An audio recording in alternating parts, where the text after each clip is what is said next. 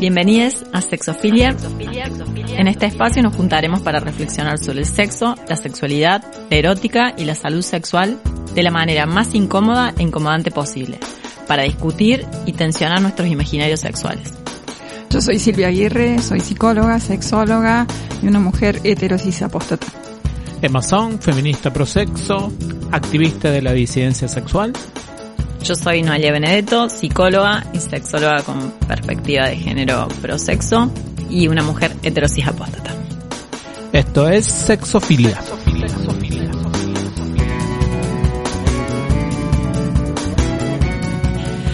Bienvenidos a todos, un programa más, hermoso programa donde vamos a hablar de un montón de cositas que nos apasionan desmedidamente muchas veces o eh, nos llevan todo el foco sexual, algunas veces emocional, otras veces incluso cognitivo, porque hay que aprender muchas cosas con algunas. Así que vamos a hablar hoy de parafilias. Qué linda palabra. Sí, va a decir que es linda. Es linda. Es una palabra interesante. Por empezar, que está muy relacionada con nuestra razón de ser acá. ¿Verdad? Y claro, sexofilia. Ah, es verdad. claro. Uy, estaba re perdida ya en el programa. Eh, habría que cuestionar el para. ¿Por qué? A ver. Y porque es como que hay filias que son aceptables y normativas, ¿sí? Y, y ya el para de esto de paralelo o por otra vía da una connotación un tanto, muchas veces, patologizante, digamos, para lo que sería el modelo médico hegemónico, por ejemplo. A ver, ven, nos ordenemos. ¿Qué serían parafilias? Tengo una definición. Obvio. Parafilia proviene del griego, ¿sí? Ah. que significa alterado, fuera de, extraño, y obviamente que el sufijo filia es amor, inclinación o interés. Es la historia de mi vida, o sea, que es el interés por lo que está raro, de extraño. Fue Típico. una, una actualización que se le hizo tratando de despatologizar a las perversiones, ¿no? Y bueno, en otro momento se denominaban perversiones a estas otras versiones posibles de prácticas sexuales y de allí después se tomó para tratar, como digo, de suavizar. Entonces, no no le vamos a llamar perversiones porque está demasiado carga, le llamamos parafilias. Pero sí, como dice Noé, siempre está esta cuestión, ¿no? Como un tanto peyorativa. Ahí va. Y en contraposición a lo extraño o paralelo, lo vamos a decir así, ¿cuál sería el cuál sería el amor o la inclinación correcta, digamos, o no extraña en términos sexuales? Y básicamente mm, la filia con el pene de manera penetrativa, Ahí va. Es lo que dice Gail Rubin, ¿no? tal cual. En el círculo mágico, ¿no? Todo lo que entraría Un sexo en reproductivo sería Claro. heterosexual, entre Vainilla. personas de la misma generación, sí. Sí. A partir de ahí, y con ese límite, todo lo de afuera es parafilia. casi todo. El, mundo Todo, de- Todo lo que no sea penetración Pene heterosis con fines reproductivos es parafilia. Por eso también se hablaba como la autoestimulación, de repente también todo lo que tenía que ver con prácticas a lo mejor eh, kinky, eh, el fetichismo en sí, sí, es a partir justamente de toda una especie de compendio que hace Wilhelm Steckel. Dice, bueno, todo esto es parafilia. Ahí va. Infinito puede ser entonces. Sí, y producen bastante preocupación en las personas que eh, intentan estar dentro de la norma, ¿no? Sabemos que estar por fuera de la norma causa como bastante inquietud, ¿no? Entonces muchas personas quisieran poder estar dentro de esa norma y como sabemos, este, es bastante poco probable que esto ocurra, que las personas se puedan manejar allá adentro y puedan tener sensación de estar vivas allá adentro, ¿no? Mm. Entonces, la, la consulta, por ejemplo, en, en los consultorios sobre estos temas es muy frecuente. Ah, mira. Muy frecuente. Como que se vuelve una molestia o... Claro. Sí. O la consulta de ¿es normal? ¿Es normal? Claro.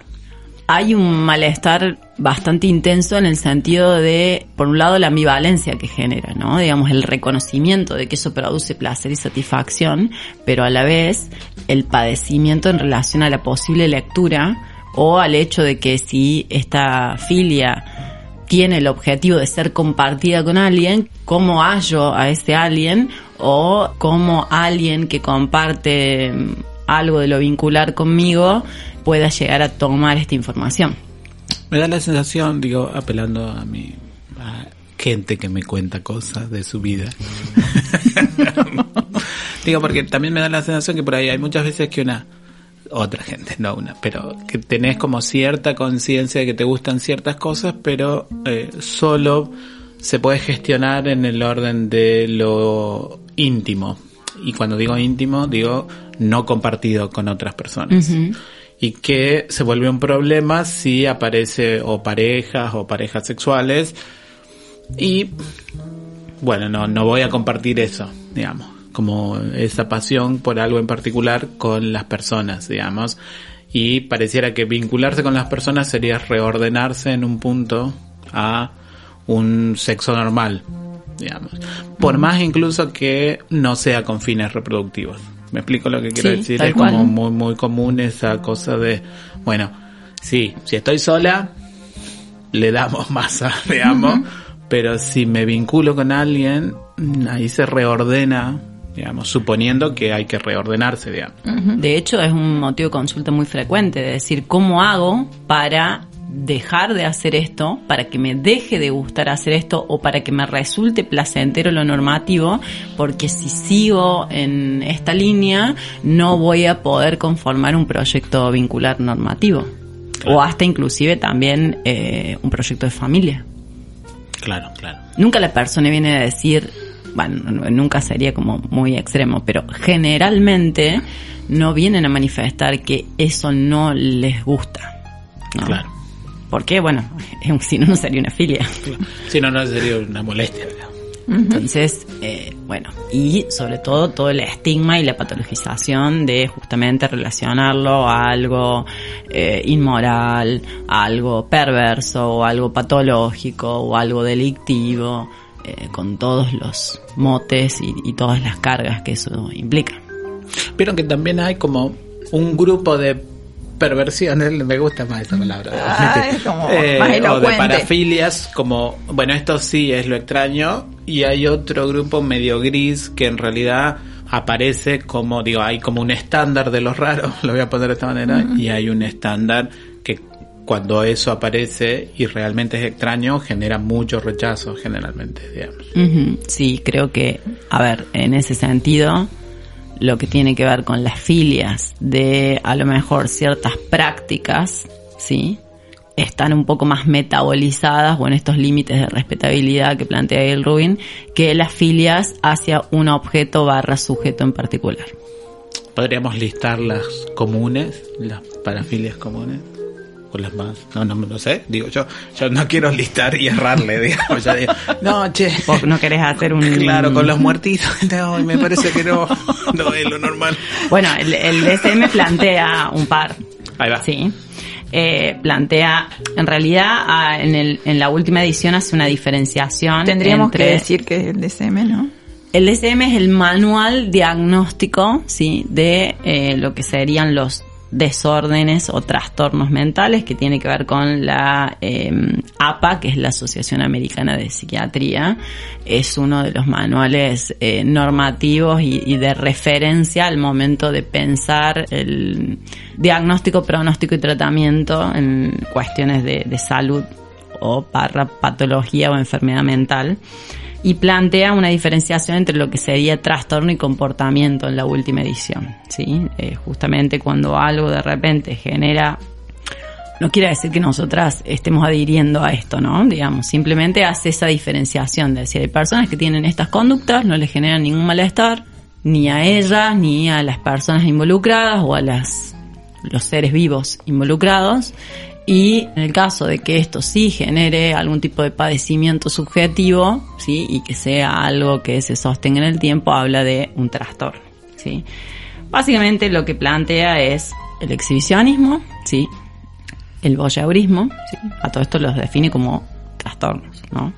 La pedofilia, el froteurismo, ¿El qué? froteurismo, Frot, de frotarse. sí, ¿Ves la, la palabra? pero frotarse sin el consentimiento de las otras personas. Ah, ahí va. Vas en el vas en el colectivo. Por Está bien, ejemplo. Está bien, digo. Está bien. Acoso le dicen en otro mundo. El sadismo, una forma romantizada de decir acoso.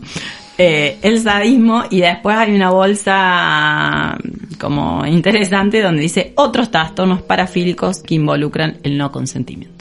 O sea, digamos, lo que es, podríamos decir, un problema legal en esta gente es un trastorno, ¿verdad? Claro. Y bueno, y ahí Claro. empieza el límite entre lo imputable y lo inimputable. No, digo, ¿no? porque te podés frotar con gente que, digamos, te consienta el frotar, digamos. Claro, es que justamente ahí empieza el la diferencia entre comportamiento y trastorno. Digamos, sea, alguien entonces- puede tener un comportamiento froteurístico que no llegue a identificarse como patológico según el DSM en función de que, bueno, con quién lo hacemos y eh, bajo qué contrato sexual se hace. O sea, mientras, o sea, el trastorno solamente es en términos de legalidad. bien. Y sí, porque si pensamos que el consentimiento es un concepto Chicos, esta jurídico, gente, esta gente no leyó Foucault, digamos. o sí, No, digo Y porque... decidieron que no. Claro, Claro. decidieron que vamos, bueno, vamos a hacer lo mismo que a los 1800 hacía. Hay algunas como más eh, aceptables y después hay otras que directamente son cancelables, ¿no? Como la pedofilia, la zoofilia Claro, y la necrofilia. A ver, pero yo entiendo que, o sea, a ver, no es que no, es, no, no veas, no veas rasgarme las vestiduras. No. Digo, pero mm, no voy a decir que estoy impactada, pero es muy extraño eso. Digo, porque entonces, lo que sería parafilia, si uno piensa en esas, en esa división que hace taxonómica, lo que hace la marca de lo que está por extraño, por fuera de lo normal, sería la división entre consentimiento o no, digamos. Sí. Que esa es la última edición, ¿sí? En las primeras aparecía la homosexualidad, el travestismo, sí, sí, sí. el fetichismo. Lo entiendo, lo entiendo, pero digo, en términos de cómo uno entiende un poco más allá de simplemente, digo, que la cultura no es solo una articulación jurídica, digamos, es como muy extraño que vos te dedicas a taxonomizar comportamientos que podrías marcarlos como trastorno y en una revisión lo único que haces es simplemente pegarlos a una falta legal, digamos. Pero sin embargo sabes que en términos culturales el sexo reproductivo es lo que seguís considerando como normal. Sí. Sí, tal cual. Tema complicado el de la necrofilia, ¿no? Digo, con esto del consentimiento. Alguien que no- ¿Van presos los que...? Sí, sí, sí. Sí, sí. Sí, Sí. sí, sí. Sí. Eh, yo tengo mis reservas. A ver, ¿cuáles son? Para mí no, yo directamente, o bien le sacamos la connotación negativa y patologizante a la parafilia, o Eh. bien lo empezamos a, a hablar de otra manera, como, no sé, yo prefiero hablar de particularidad o peculiaridad erótica. y- Pero las parafilias en general, decimos. Sí, y puntualmente con la necrofilia, ¿cuál es la diferencia en que básicamente utilicemos un sextoy de alguna materialidad física Porque no- eh, inanimada, Objetos objetos, muertos. objetos muertos y No. materia No puede dar el consentimiento, digamos, sería es que no habría pero con si una materia compra. que no ya inanimada cómo puede dar el Pero consentimiento uno compra su dildo, está muertito, pero lo compra. Tiene, digamos. Ah, vos decís que tendría que haber como un mercado y que ahí ya, Y ahí ya es otra ahí ya cosa. es otra cosa. Cuando sea, cuando haya un mercado de, de materia Hay necrosada. Digo, la medicina vive de eso. Bueno, ¿cuál es cierto, la diferencia, por ejemplo, en que utilicemos eh, algún tipo de órgano en formol para diseccionar Bueno, a los fines de la ciencia Exacto. y que lo utilicemos a los fines del placer? Precisamente porque hay ahí un valoramiento negativo con respecto al placer sexual. Ujú. Entonces, yo creo una- que sí habría que empezar a pensar esto de, bueno, cuestiones de seres vivos que no pueden dar su consenso y consentimiento. Las ¿sí? otras personas no humanas, decís vos, vos crees que no dan consentimiento. Los animales. Sí, animales y, y- y las infancias. Y personas a lo mejor con diversidades eh, mentales, por ejemplo. o diversidades. Igual es como funcionales mucha fe en cognitivas. el consentimiento. Sí. Y no nos va a garantizar nada, pero ahí hay una arista que de última si tuviésemos que plantear y decir, bueno, a ver, Igual no, un, pues, simplemente si uno piensa en los caninos, un canino se queda o se va, digo, no, no, no. no siempre puede quedarse o irse. Y vos sabés cuando estás violentando a alguien, digamos. Y bueno, Pero, eh, pero eso, pero claro, el, el problema Ya- ya no empieza. es el canino si acepto o no, el problema es que nunca, que siempre el problema con el consentimiento es ponerle el peso de la prueba a la persona que, lo, que está padeciendo la violencia. Bueno, pero por eso está el tema del consenso y el consentimiento. El consentimiento es unilateral y el consenso, como hablamos alguna vez, es mutuo. ¿Cómo hacemos para armar un consenso con un ser vivo que no maneja nuestros mismos sistemas de, es muy de sencillo. comunicación? Es muy fácil. Claro. ¿Cómo? estás corporalmente con esos. A ver, si no estás en una situación de violencia y ejerciendo, digo, no tiene que ver ni siquiera con tener sexo, una se acuesta y viene una perrita o un perrito y se tira en tu cama y se acuesta y te abraza, digamos, nadie podría negar que está obligado ese, esa persona no humana a estar ahí, digamos. Nadie. digamos. Eh, sería una locura. Digo, ¿una locura en qué sentido? Sería una locura en el sentido de un especismo muy extremo o muy solapado con respecto a que no hay agencia o que no son agentes las personas no humanas. digamos. Y eso es un problema enorme porque es un resabio muy moderno de pensar que las únicas personas que tienen agencia son los, seres, los supuestos seres humanos, digamos. Entonces ahí hay para mí un problema bastante grave. Ahora, obviamente si eso le agrega sexo, diría Gail Rubin, el pánico sexual se dispara a niveles increíbles, pero simplemente pensemos en por qué le damos de comer dos veces al día, cuando una come por lo menos cuatro. Digo, eso no también es violencia para con esos pobres animales, pobres animales entre comillas.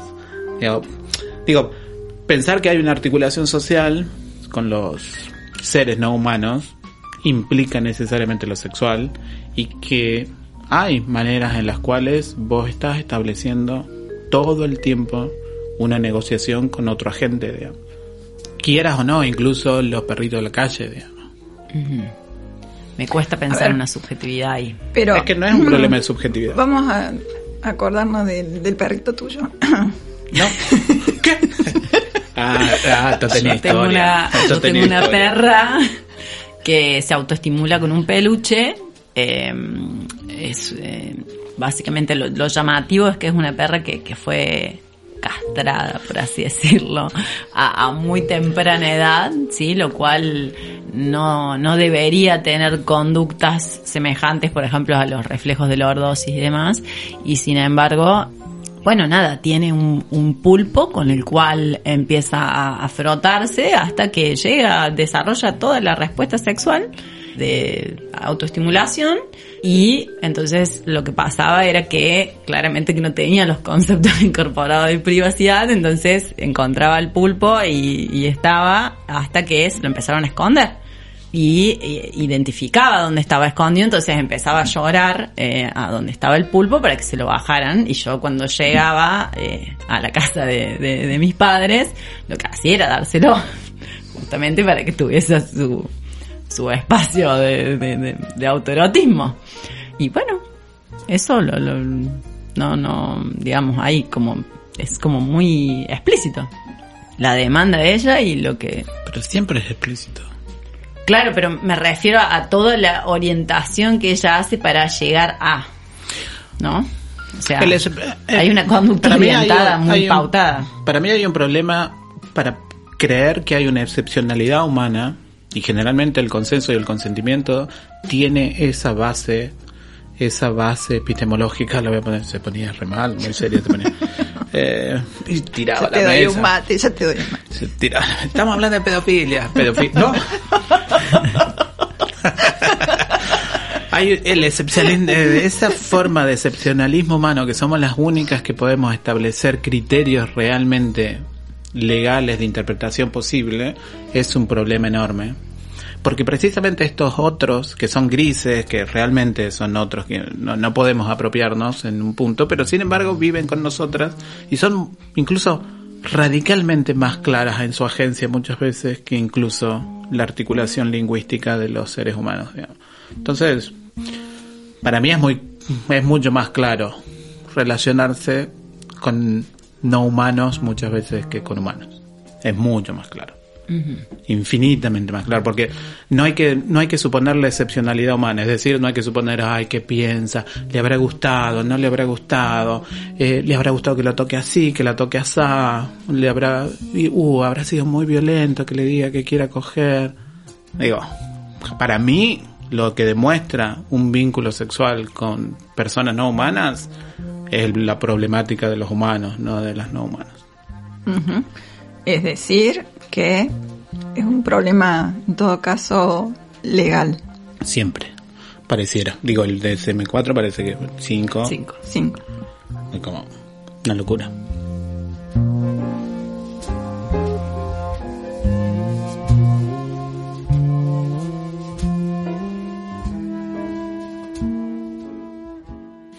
Take it or leave it. Baby, take it or leave it. But I know you won't leave it. Cause I know that you need it. Uh, look in the mirror. When I look in the mirror. Baby, I see it clear. Why you wanna be near. Uh, I'm not surprised. I sympathize.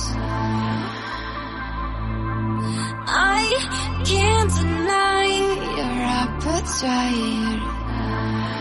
You got a fetish for my love.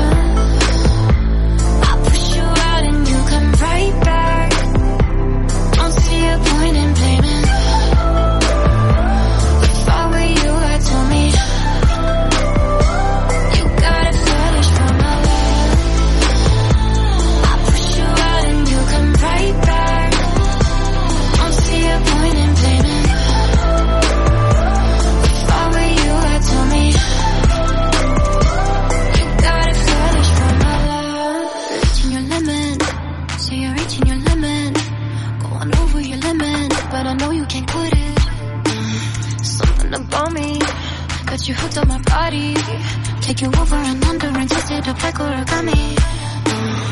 I'm not surprised. I sympathize. I can't deny your appetite. You got a fetish for my love.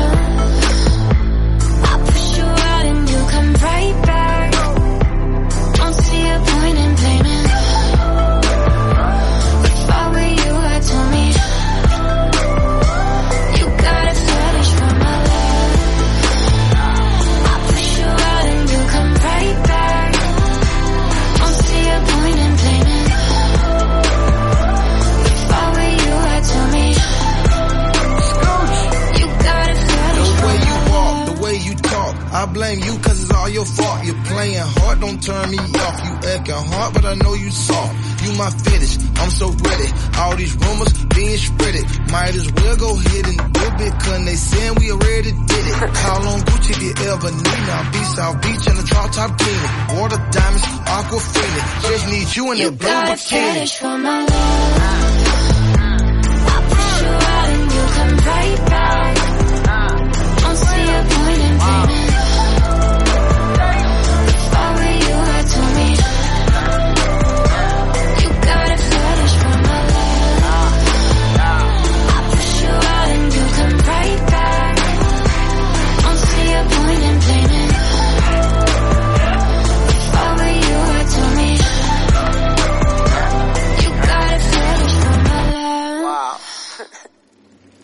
Estás escuchando un podcast original y exclusivo de Radio Bicicleta.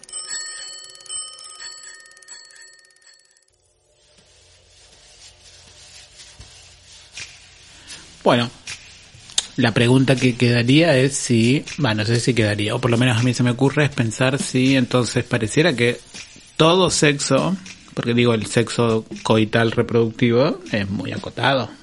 Y una hace mucho más que simplemente eso. Pareciera que todo lo demás podría ser parafilia, entonces como todo sexo es parafilia. Y en ese sentido, sí. En Es ese de- sentido hay mucha más parafilia que sexo normado. Un sexo oral podría ser una parafilia. Sí. En algunos está. lugares sigue estando lados está ilegal. pensado. ¿Sí? ¿Cómo es legal? Sí, Sí. creo. Algunos estados de Estados Unidos. Y en la India, Sí. en el país del Kama Sutra, está penado en algunos Igual viste sectores. que no hay muchas imágenes de felatios en el Kama Sutra. Y no, es súper coitocentrista. El- Creo que está el 69, pero tiene otro nombre. Mira, viene algo que parece tan normal, entre comillas. Sí. Describe ay, muchos besos, ¿no? Tipos de besos Sí. y demás, pero el resto es más cuestiones de penetración, de variaciones sobre la penetración. Sí. Sí, sí, es una. O sea, el Kama Sutra básicamente es un catálogo de posiciones de coito, ¿no? O sea, en su mayor parte. Claro. Y después muchas cuestiones que para mí son bastante patriarcales y machistas, ¿no? Digamos, plantea, no sé, una lista infinita, va, es finita, pero es muy extensa de artes que tienen que poder desempeñar las, las socializadas mujeres para, para realizarlo. Pero bueno, eso ya va a ser en otro capítulo de sexofilia. Ah, y, y por ejemplo, chupar otras partes del cuerpo. También, digo, si una se, se concentra ahí, vamos a decirlo así. Qué sé yo, chupar las tetas, por ejemplo. Eh, no está mm, tipificado, Ahí va. pero podríamos hacer también un listado. Claro, en es que eso realidad estoy pensando. Está, está planteado como parcialismo. El tema es que si lo que chupamos es una zona erógena normativa, no aparece como parafilia. Pero ¿sí? si solo Pero llego al orgasmo con eso.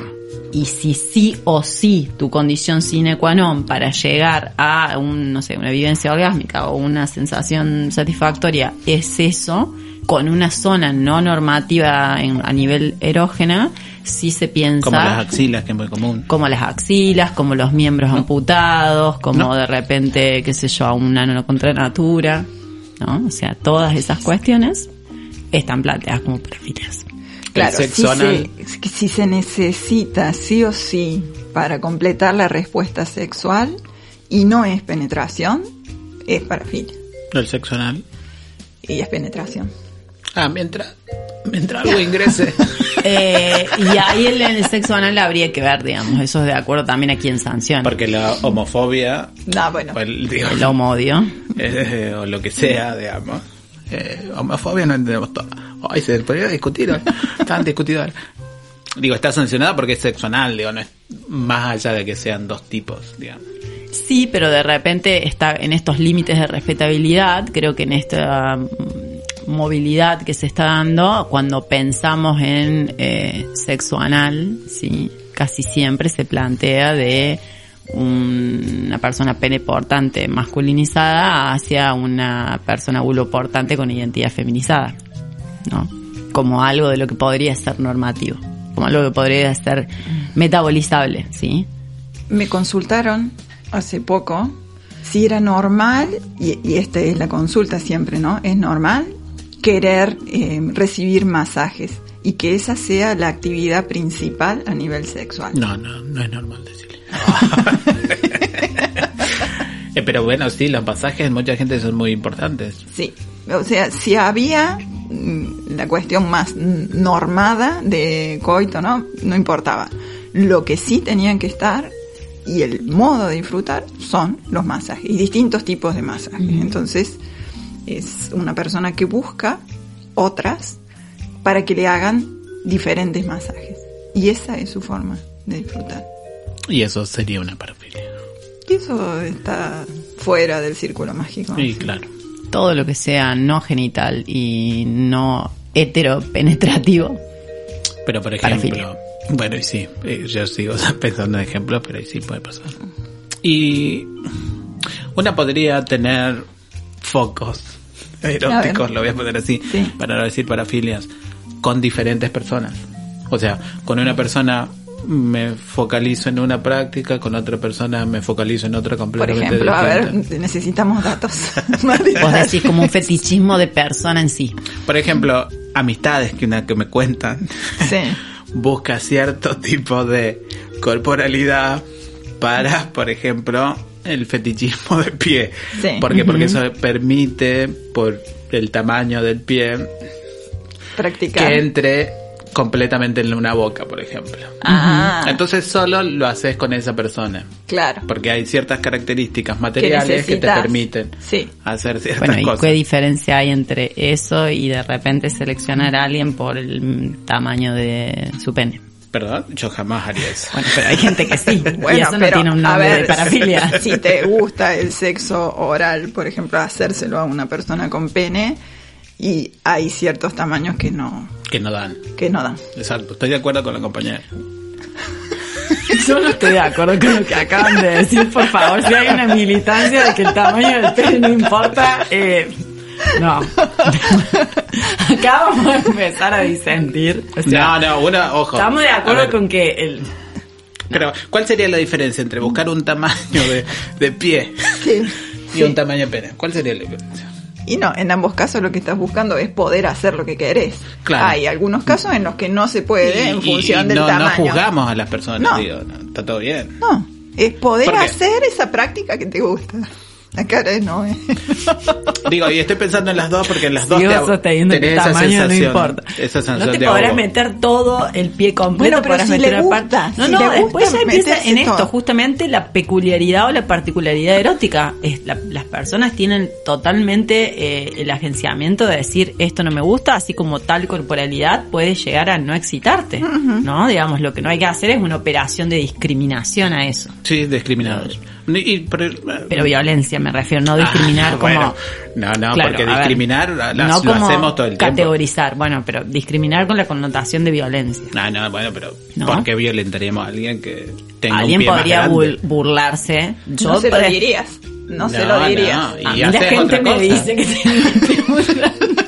Oh, eh, la chica la violentan. Claro, claro, bueno, tratemos de buscar lo han- mejor a mí me lo han gente. Tratemos de, pescar Que calzo, un, claro, un yo calzo 40 diferente. largo, bueno, eh, Tratemos de, he tenido comentarios al respecto, no, no me han generado ningún malestar. Pero, volvamos al. Vuelvo, si, si no quedó claro, el tamaño no importa. ¿sí? ¿Cómo? Pa- Depende para quién. Eh, exacto, gracias. Claro. Sí. hay O sea, no importa, obvio que no importa, porque una tiene una, voy a decirlo así, Sí. una un arco iris de prácticas posibles que una puede habitar con Por la otra supuesto. persona. Entonces, bueno, si esa no se puede, ya habrá otra que no- Claro. que no Que sea más funcional. No sé, no sé si lo pondría en términos de funcional, porque una eh, se compromete con las personas, Sí. pero como una puede salir con varias, entonces no hay por qué. digamos, Claro. que sea un pretender, problema. digamos. pretender de esa persona que todo- cumpla todas las expectativas. No, no, Poder. eso seguro, digamos. Toda hay personas con las que se no. pueden No, no, sostener pobre unas gente. prácticas y hay personas con Pobre las que no, gente. y hay, hay prácticas que no se pueden sostener con nadie hasta tanto encontremos a la persona que quiera sostenerlas. Sí, pobre gente, si no sé qué, un nivel de demanda. Las otras, digo, porque una por ahí tiene muchas. Por ahí. Gente que conozco, tiene muchas. Bien. Sí, pero eh, no sé por ahí este, si, si quedó claro esto de la mirada desde dónde a las parafilias, ¿no? La mirada desde la cuestión psiquiátrica, desde estos manuales, es esta de, de alguna manera, eh, sancionar de una manera negativa lo que son las parafilias. Ahora, no es lo que nosotras proponemos, ¿no?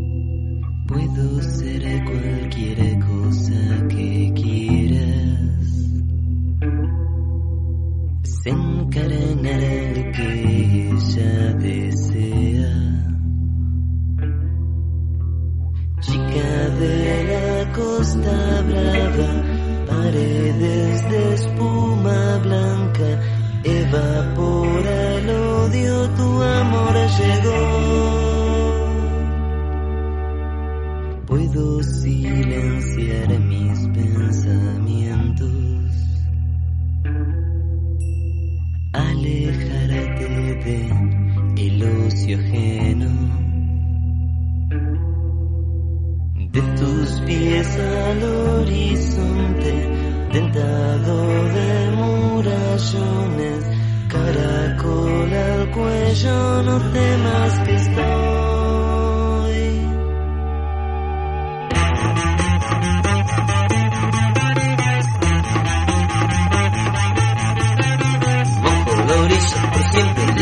Y es tuyo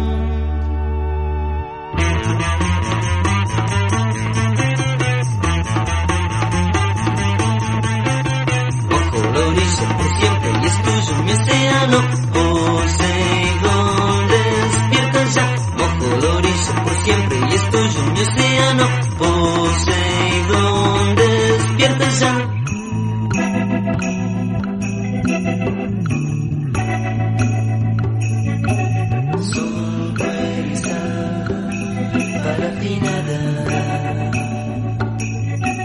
nada, una rompiente más, labios arrugados, flojos de humedad.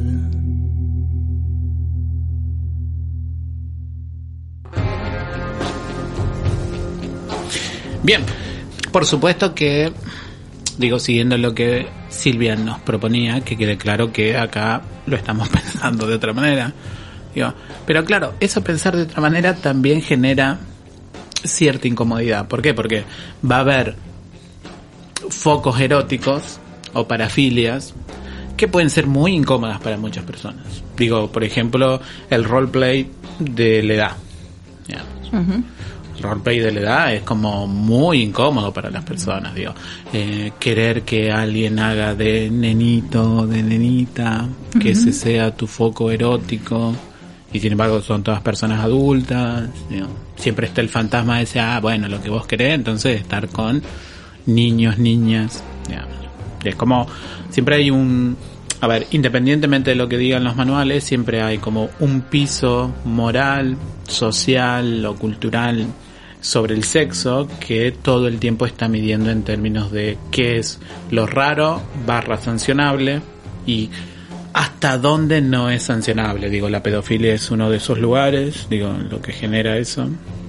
Otros lugares muchas veces tienen que ver precisamente con la necrofilia, ya, que es lo que veníamos hablando un poco. Y, y entonces uno dice, bueno, ¿cómo piensa o cómo podemos pensar lugares de celebrar el placer sexual en esa inmensa diversidad sin caer en el pánico sexual, digamos? ¿Me explico? Sí, es que a mí me parece que mm, es a pesar del pánico sexual. va.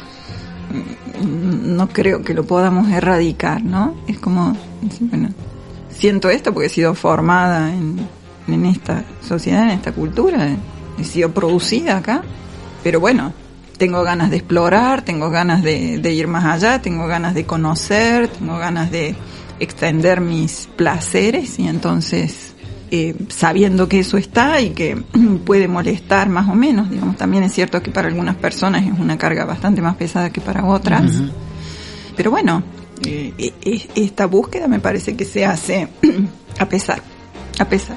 Sí, es como muy complejo ponerle el cuerpo. Creo que también habría que pensar en esto, digamos, si, si el padecimiento tiene que ver con, con la parafilia o el malestar de género que eso genera, ¿no? Digamos, en relación a, a las prácticas. Yo creo que habría, que habría que empezar a erradicar esto de lo para, ¿no? O sea, de hecho, eh, que sería, ¿no? Digamos, una, una sexualidad parafílica. Yo siempre repito esta frase de que hay una sexóloga en España que dice la primera parafilia es con el pene y nadie le llama parafilia. Entonces, desde ese lugar eh, el acto sexual normativo convencional también tiene cuestiones, digamos, eh, al menos extrañas. Sí. Bastante.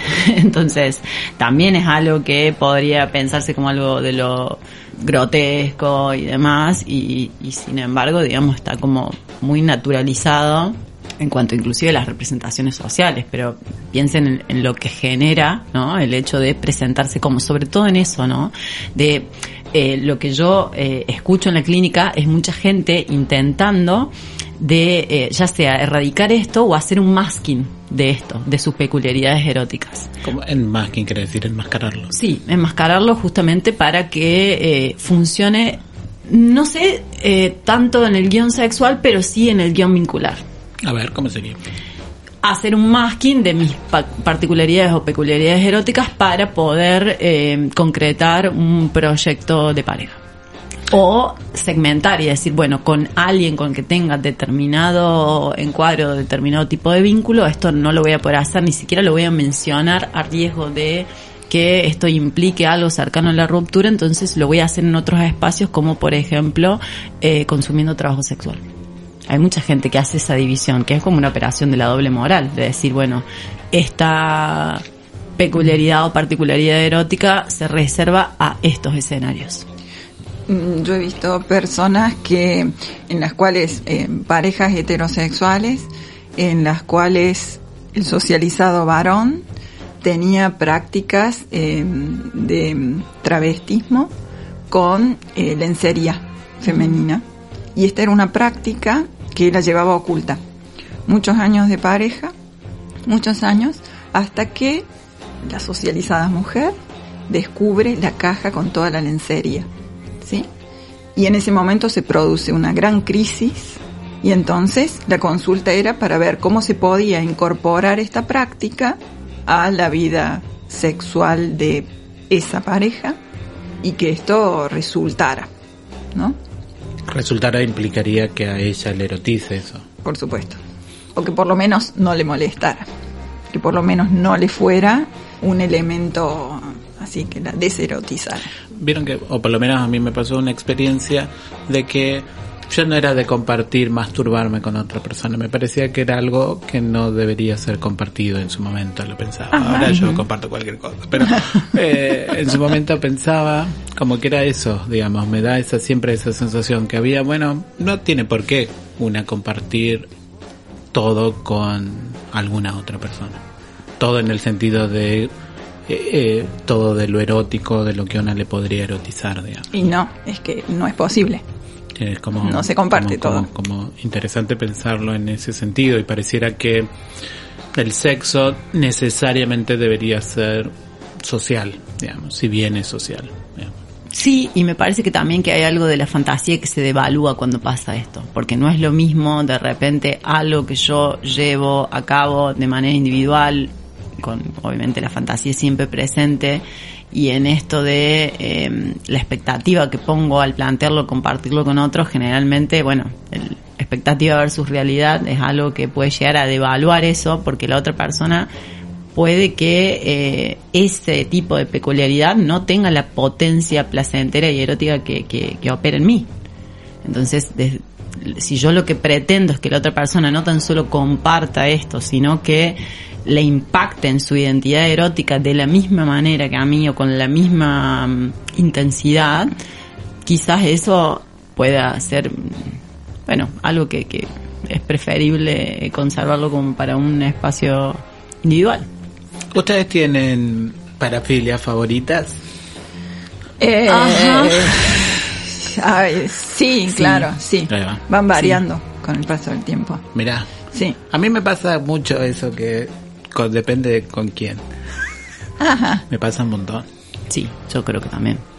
O sea, con algunas personas tengo una, con otras personas tengo- incluso en las trayectorias vitales, en vínculos que se sostienen en el tiempo sexuales, también van cambiando. Ajá. Interesante eso. ¿Perdón? No, digo interesante. Sí, sí. Contanos más, Emma. Justo. eso. Queremos saber. Efectivamente.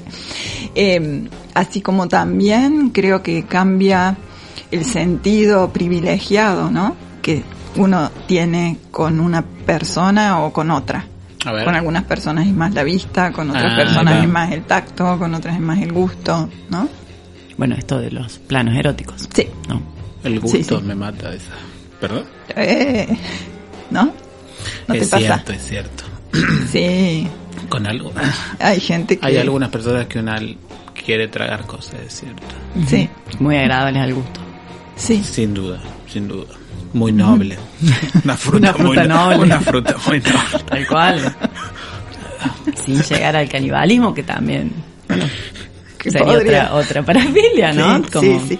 Esa ya también sería como de las no Y- aprobadas legalmente. Claro. Y sí, está complejo, sí. Bien. Eh, me perdí un poco en la imaginación en este momento, por eso no puedo articular palabras. Eh, Qué buena fantasía eso. Claro, y vas recopilando un montón de cosas que no sabe una si decir o no al aire, ¿viste?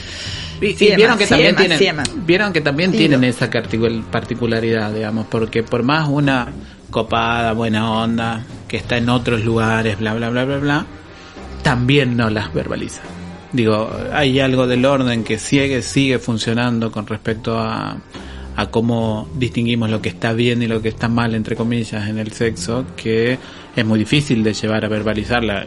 Una incluso, por más que pareciera ya estar en otro lugar, una tampoco verbaliza. Lo otro tengo, digo, una por ahí, yo por lo menos siempre a ver, gestiono el tiempo con alguien con quien puedo estar cogiendo durante un tiempo y eso sostenerlo en el tiempo y no todo se dice de lo que a una le gusta, digamos. Va como viendo hasta cuándo y pone un una cosita más y pasa un tiempo y pone otra cosita más. Va corriendo velos. Exacto, porque también está eso, ¿no? De decir, bueno. Eh, ¿Pero como estrategia o como...? y no es solo una estrategia, o podría serlo, pero me parece que tiene algo que ver con, bueno, ir midiendo que a una no la juzguen, ir Como midiendo que a una no, mm, digo, una disfruta quizás la compañía de esa persona, entonces tampoco quiere que eso se produzca un rechazo. Ujú. Digo, es como, midiendo la aceptación. Pero es muy interesante cómo ahí pasa el plano sexual y justamente está esto de decir, bueno, si, si expreso esto, corre riesgo el plano vincular. Entonces, cómo ahí empezamos a como a cruzarnos de, de terreno en el sentido de eh, no manifestar o no expresar, inclusive en esto a veces ni siquiera como proponiendo compartirlo, digamos, esto de expresar, bueno, yo disfruto de esto por eh, ese miedo a ser cancelado o cancelada.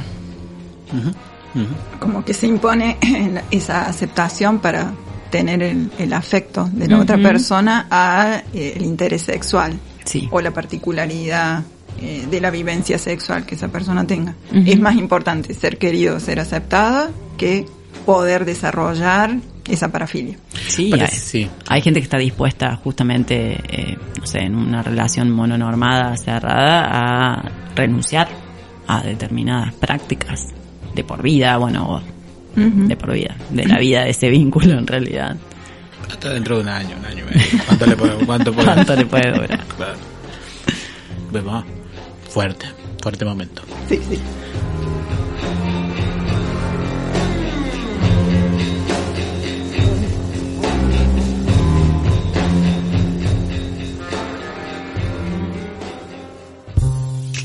Muy bien.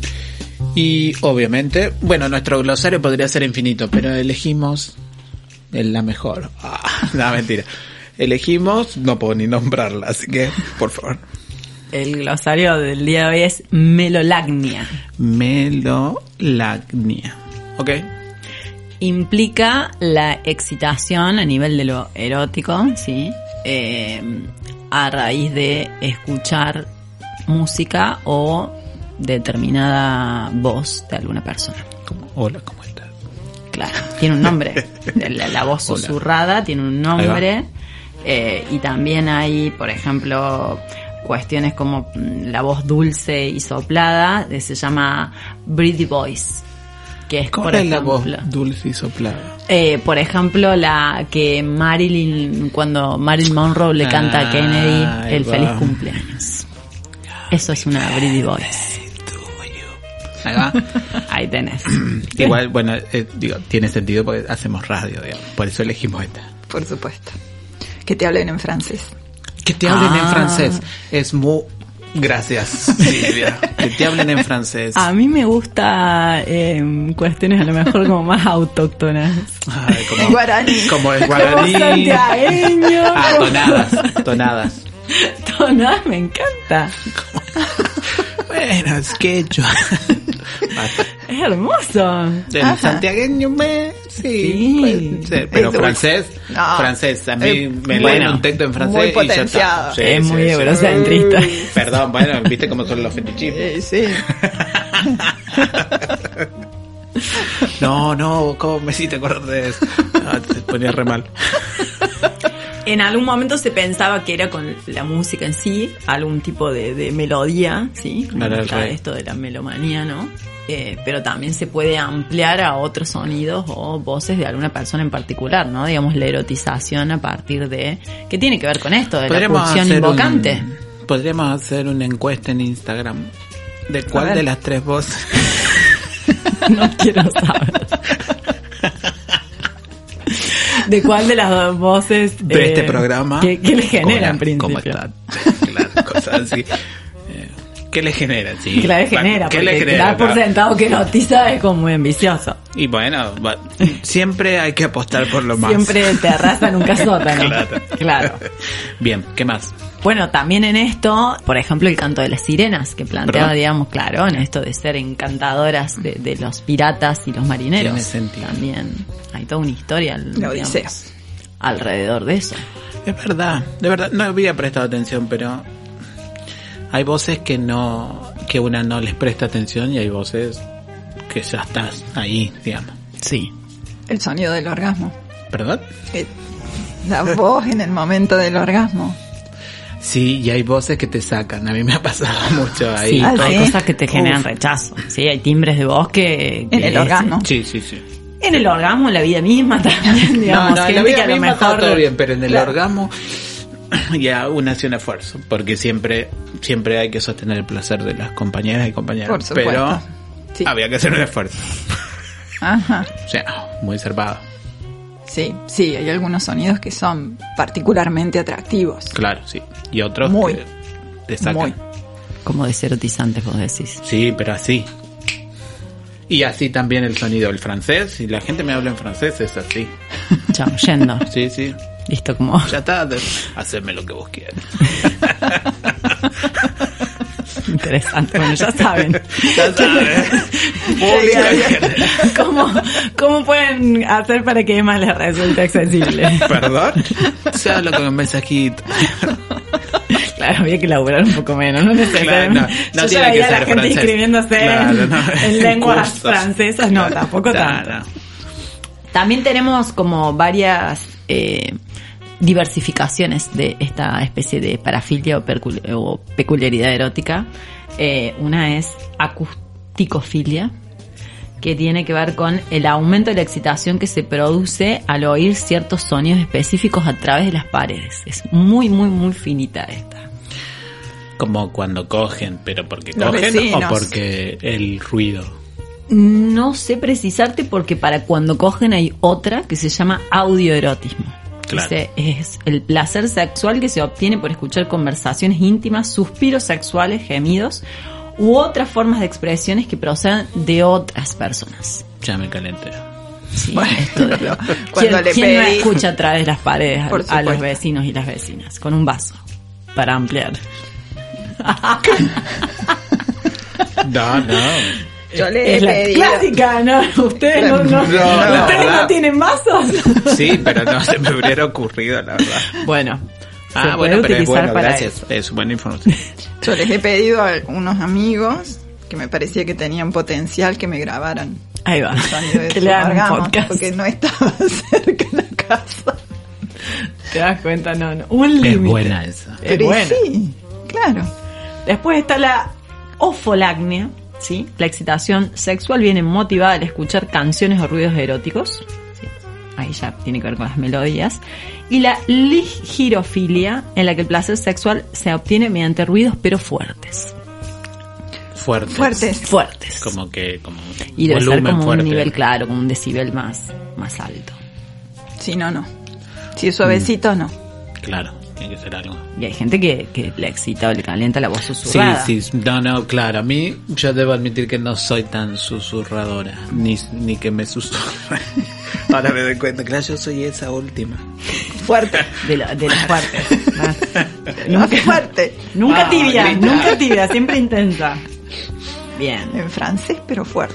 No, no, en francés puedes hablarme normal, ya, está todo bien, con tal de francés.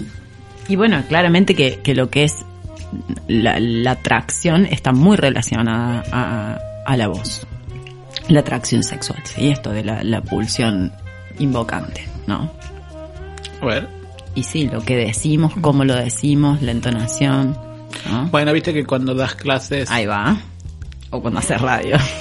es importante entonar, es importante hacer las pausas, como llamar la atención de la gente, independiente de uno no.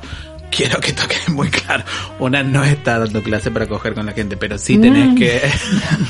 Sí, Perdón, no tengo certeza, pero tampoco duda. pero tenés que hacer toda una operación para llamar la atención. No, la gente claro. se aburre. digamos. Bueno, hay una especulación en eso de modular la voz para seducir y también para generar como una intriga. Es una especie de flirteo también. Pero bueno, acá sería con un nivel ya más radical de erotización que No, no, pero sí, califica como una especie de parafilia o al menos peculiaridad erótica.